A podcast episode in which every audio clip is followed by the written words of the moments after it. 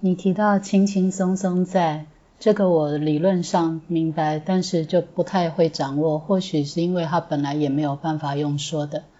那倒是你刚刚最后提到说的，这个世界跟我再也没有任何关系的时候，突然体会到一种很大的自由。这种自由就是 要怎么讲？这种自由是说，就是真真的是没有想到，就是说。怎么会？原本都觉得我跟这个世界有那么强烈的关系，真是太不可思议了。嗯，就是这样子，incredible。这一生，全部我们所看到、观察到、体会到、啊感受到，都是从我。我想，我念小我延伸出来的。假如没有我的话，这个世界跟着消失掉了。我们仔细观察，夜里面睡觉、深睡、无梦深睡的时候，其实这时候我我们一样的。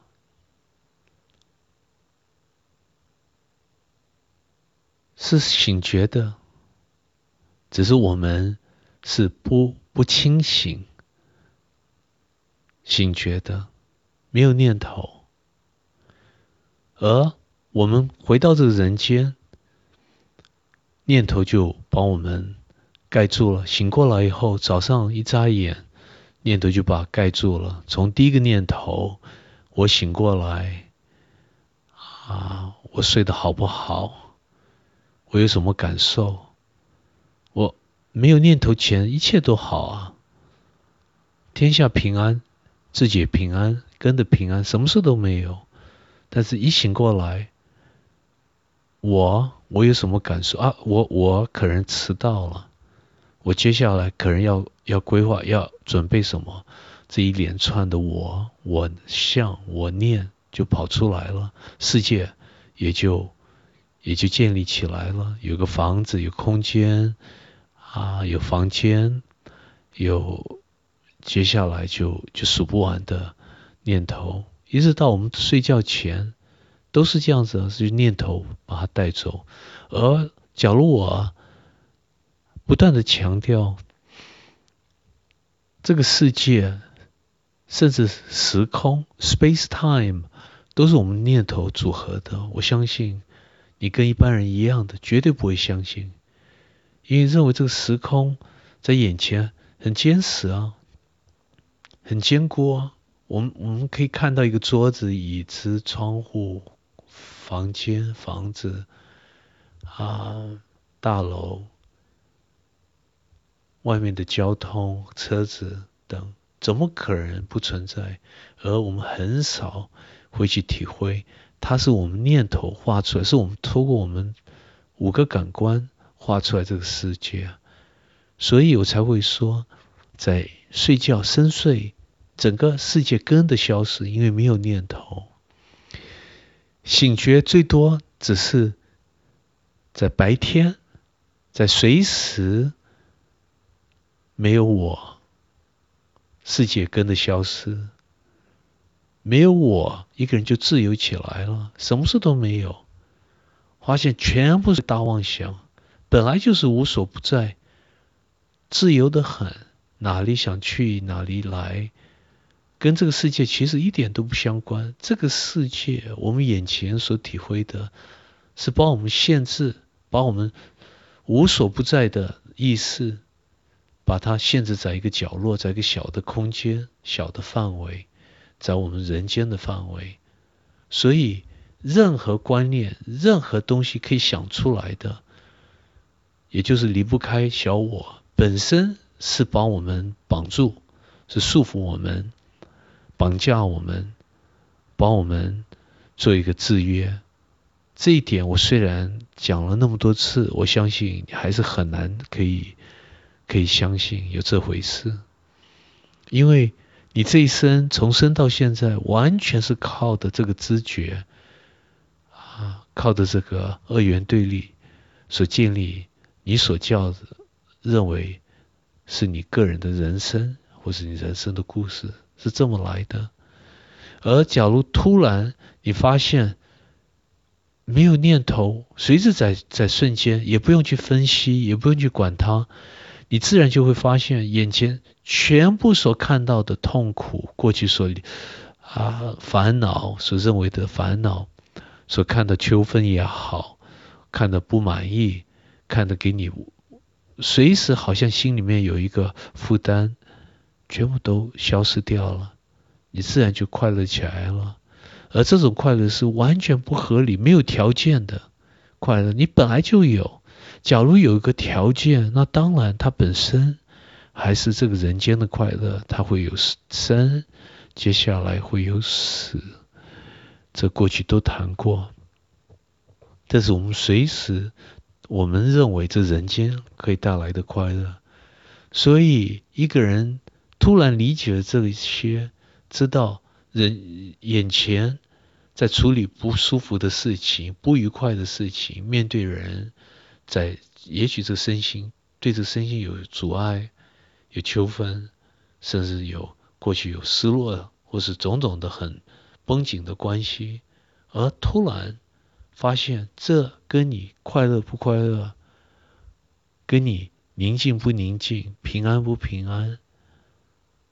爱不爱一点关系都没有，一个人就跳出来了，超越了，自由起来了，活起来了，啊发现原来过去所找的、所认为一个人醒觉所体会的，完全是本身也是个大妄想。本来是很简单的，我们最多只有一个觉。这个觉是全部每一个瞬间的共同点，睡觉、做梦、醒过来的共同点。这个觉是纯的觉，它不是带来一个二元对立的解释，或是有一个意义，好像说我们事情跟事情当中，东西跟东西的比较，或人跟人中间的发生，要取得。一些意识也好，一些用意也好，一些意义，倒不是这样子。全部我们可以想到的，过去的所认为有意义的关系，意一个桥梁，全部都是二元对立。其实站到一体，只有觉，而这个觉是不分别的觉。是最原始的觉，是轻轻松松的知道，好像又不知道。他不需要把注意摆到眼前的哪一个角落，甚至可以说，他懒得去专注，懒得去分别，懒得去比较，因为他轻轻松松站了一个整体，样样都知道，可以也可以说样样都不知道，对他无关。这么一来，一个人活在这个世界，因为这个肉体还存在，他其实老早跳出来了。他就让这个肉体该做什么，上班、下班、养家，跟家里面互动，跟同事同事们互动，而同时他轻轻松松知道，一切跟他真正的我、真正的自己一体，一点都不相关。其实醒觉最多只是这样子，而这种古人大圣人用各式各样的方法去表达，都是同一件事。不管是哪一个法门，哪一个领域，走到最后，最多也只是这样子。它不是透过得分享、解释、领悟可以得到的。但是后来的人非要把这些很单纯的觉，而大圣人所留下来的一些分享，把它变成宗教的系统，而非要把它变成很完整的宗教的系统。这么一来，本来是很单纯的，是个绝对的轨道，绝对的范围，自然就把它落在一个相对的语言的范围。宗教也就是我们来的，接下来后来的人再也没办法跳出来，没办法解脱。本来大圣人一句话都没有留下来，他也不用留下来，他也不想留下来，也知道任何话留下来，最多只是再带一个层面的制约。没有想到后来的人就一定要刻意的用话建立一个左脑的系统。也就这样在里面分别，在里面做比较，去做各式各样的归纳，甚至还会有纠纷，不同的派、不同的宗教也就这样子出来的，让我们不光没办法解答，没办法解脱，反反而把我们绑架更深。那现在的新年代的新时代的。一些领域，New Age 领域更严重，他往维系的状态走。比如说，追求脉轮也好，脉轮是不是要打开？有没有天使的啊加持？有没有可以跑到哪些境界？跑到哪些宇宙？哪些星球？嗯，是不是可以跟灵体做沟通？是好像就说灵体、天使、天堂，比我们这个人间更接近真实，更接接近绝对。本身从这里面也跳不出来，甚至我敢讲，他会帮我们人绑得更彻底，让我们走不出来。也就是人，也就是那么可怜。还有人。会认为领悟一定有方法去表达的，这个状态它是有很精彩，好像有很大的变更，可以得到什么神通，很多知识也好，不同的知识，不同的潜能，透过领悟，透过醒觉可以得到。人也就是那么可怜。而你仔细想，全部我所听到的问题，到今天，全部我所可以啊回答的，全部都离不开二元对立，都是透过动、作、脑在看的一体，也是很可怜。怎么讲，怎么去分析，永远跳不出来，永远离不开。而甚至我最担心是什么？也会有很多朋许多朋友会把我每一句话变成建立一个系统，完整的系统，而把这个当做有一个绝对的重要性。这么一来，这些前面留下来的书一些内容也会帮当做一个制约，也建立一个很完整的系统，再进一步制约我们，这是最可惜的。那我这里。